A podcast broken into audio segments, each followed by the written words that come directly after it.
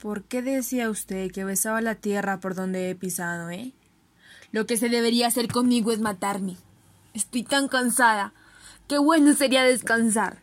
Descansar. Soy una gaviota. No, no es eso. Soy un artista. También él está aquí. No es nada. Sí, él no tenía fe en el teatro. Se reía de mis sueños. Yo también poco a poco dejé de creer en él y mi ánimo fue decayendo.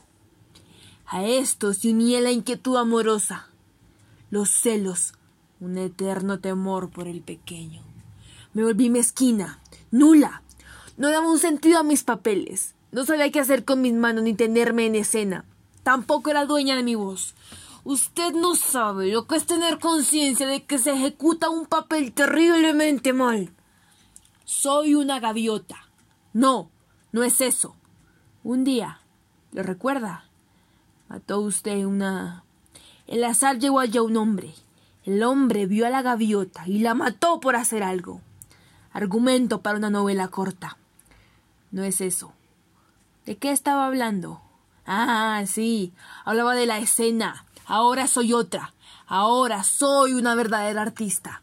Represento mis papeles con fruición, con entusiasmo.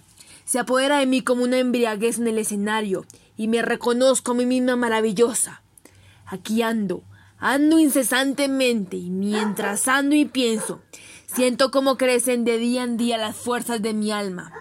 Ahora, Costia, sé y comprendo que en nuestras profesiones, tanto escribiendo como representando, lo principal no es la gloria, ni el brillo, ni la realización de los sueños. Lo principal es saber sufrir. Lleva tu cruz y ten fe. Yo la tengo y por eso mi sufrimiento es menor. Y cuando pienso en mi vocación, no temo a la vida. No, no, no me acompañe. Los caballos están cerca. Con que la trajo consigo. Bah, es igual. Cuando vea a Trigorín, no le diga nada. Le quiero. Le quiero incluso más locamente que antes.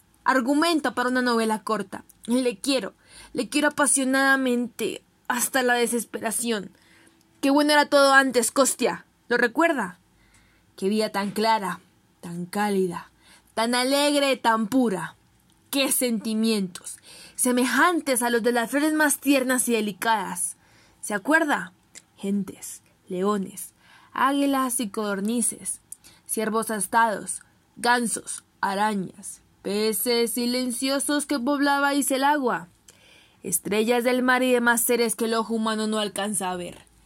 Vidas todas, vidas todas, vidas todas. En suma, que girasteis sobre vuestro triste círculo y os apagasteis.